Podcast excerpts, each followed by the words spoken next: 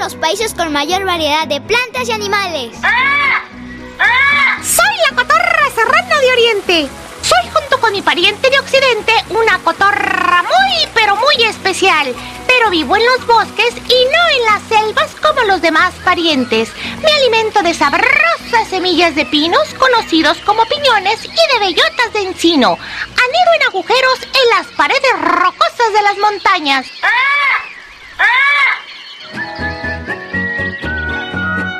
De las 9.300 especies de aves que existen en el mundo, casi 1.100 especies viven en nuestro país. Conoce la riqueza natural de México.